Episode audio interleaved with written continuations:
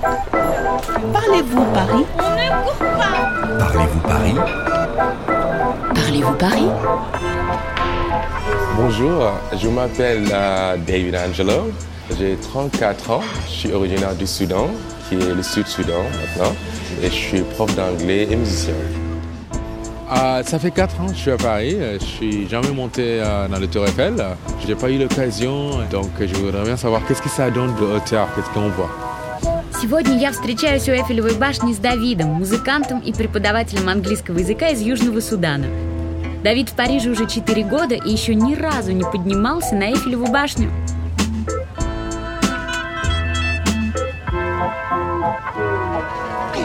Bonjour David, Bonjour, ça va ça va bien. Bon, alors là, on est juste en dessous de la tour Eiffel. C'est le monument par excellence qui symbolise Paris. hein. Donc euh, quand on dit Paris, tout de suite on imagine, on voit le Tour Eiffel. Да, Давид прав. Эйфелева башня – это символ Парижа. И Давид, как самый настоящий парижанин, не любит стоять в очередях. Но сегодня нам очень повезло, потому что мы в служебном лифте. Поехали? Ça va vite. Et là ça y est, on voit tout Paris. У нас встреча на втором этаже с искусствоведом Режисом Лабурдет, который нам прокомментирует вид с башни.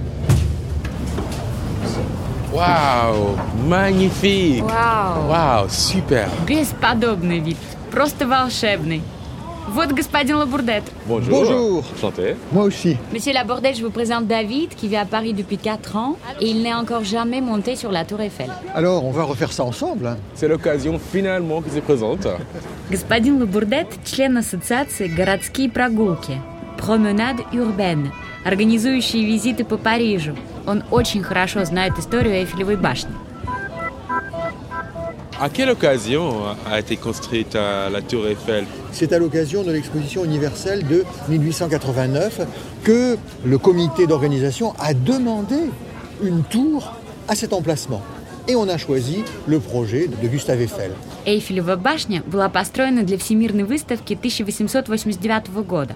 Для этой выставки предлагалось безумное количество сумасшедших проектов. Например, огромный маяк, который освещал бы весь Париж.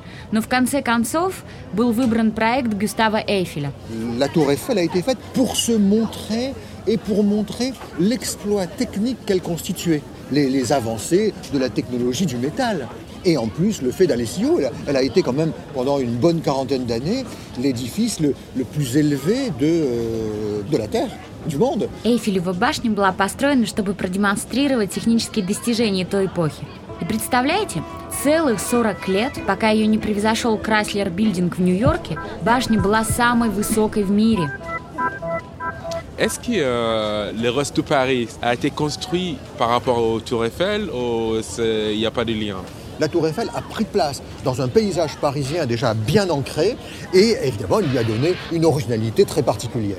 Ты что, Давид? Нет, конечно. Париж не был построен вокруг Эйфелевой башни. c'est qu'il y a l'école militaire sur la rive gauche, il y a le palais du Trocadéro sur la rive droite, et on a placé la tour Eiffel en fonction de ce qui existait déjà. Башня была построена между военной школой Леколь Милитер на левом берегу Сены и дворцом Трокадеро на правом берегу.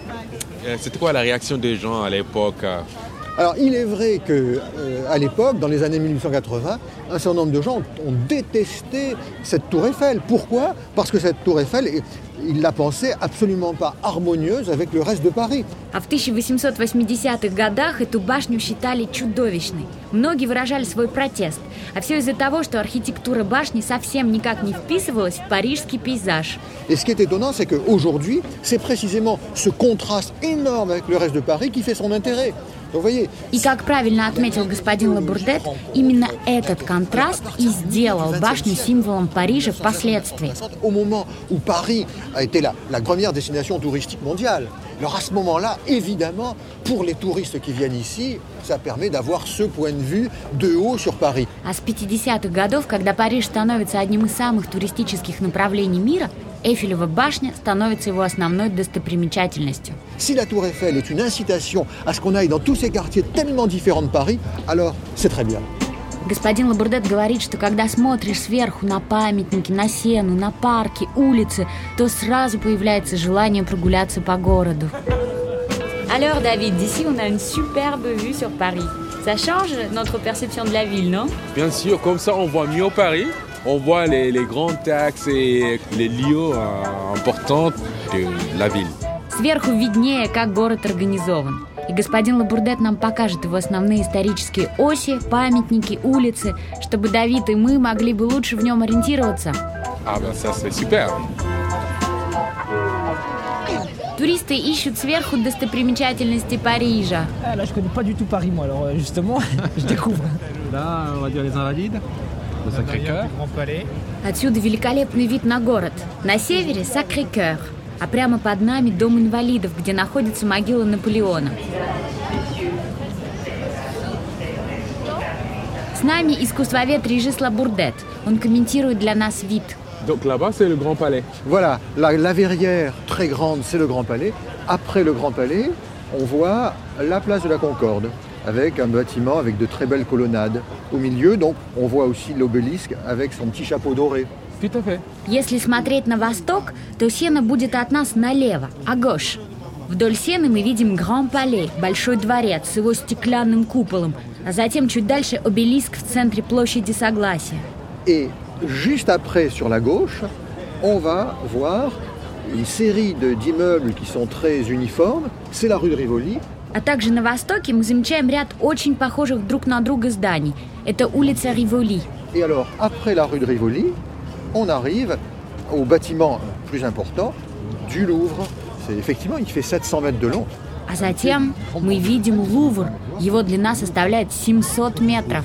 En fait, si on voit Paris sur un plan, on voit qu'en fait les arrondissements tournent autour d'elles-mêmes comme un escargot. Et Est-ce que c'était toujours le cas Est-ce que c'était en fait par hasard que les choses sont comme ça Non, ça n'est pas par hasard. Parce que Paris s'est constitué autour d'un centre. Le centre, c'est l'île de la Cité, avec le palais du roi, avec la cathédrale, etc. Давид говорит, что карта Парижа похожа на улитку. Это очень верно, потому что Париж строился вокруг своего центра, l'île de la Cité, острова Сите. Et ensuite, Paris s'est agrandi successivement à partir de son ce grand centre sur l'île de la Cité. D'accord. Очень заметно, как изменялся город концентрическими кругами до самой периферии. On se rend bien compte que la Seine fait une grande courbe. Si on suit cette courbe, en face de nous, il y a un bâtiment qui nous semble pas très grand, mais qui est extrêmement important. C'est Notre-Dame de Paris, avec ses deux grandes tours, là, en face de nous. Ah, derrière là Voilà, voilà, dans, dans la direction. Сена de- делит Париж на две части. Рив Друат – правый берег, и Рив Гош – левый берег. Если мы следим за руслом Сены, то на острове Сите мы увидим собор Парижской Богоматери – Нотр-Дам де Пари. Excusez-moi, est-ce que vous pouvez me dire ce que vous êtes en train de regarder Je vois l'Arc de Triomphe, je vois la Défense aussi. Le bois de Boulogne, le Trocadéro bien entendu, et puis la Seine en bas. C'est magnifique. А сейчас мы смотрим на запад, vers l'ouest. Et en fait, il y a un axe, le grand axe de l'ouest parisien, qui part du Louvre, qui passe par le- l'Arc de Triomphe de l'Étoile, qui est l'axe le plus important de Paris, hein, sur 7 km entre le Louvre et la Défense. Et là, c'est où il y a le fameux Champs-Élysées. C'est là où se trouve la, la fameuse avenue des Champs-Élysées que nous devinons derrière les immeubles comme ça. Le Grand Axe de l'Ouest паризien, историческая ось, или говорят еще Триумфальный путь, длиной в 7 километров. Он берет свое начало у Лувра, проходит через Елисейские поля и заканчивается в деловом квартале Défense, La Défense. Mais C'est vrai que d'ici, c'est facile à voir, mais quand on est dans la rue, quand on se promène, c'est pas évident. Est-ce qu'il y a des astuces pour se repérer dans Paris Les astuces, euh, c'est de faire attention à l'endroit où on est. Après, les grands monuments, bien sûr. Si on est devant Notre-Dame de Paris, on sait que c'est le cœur de Paris. Самый лучший способ не заблудиться в Париже – это ориентироваться на его основные оси, на бульвары, на памятники. Mais de temps en temps, il faut utiliser la flânerie, d'une part pour le plaisir de regarder tout ce qu'on a autour, mais aussi pour comprendre l'endroit où on est. Но чтобы хорошо узнать Париж, нужно просто бродить по городу и блуждать по его маленьким улочкам.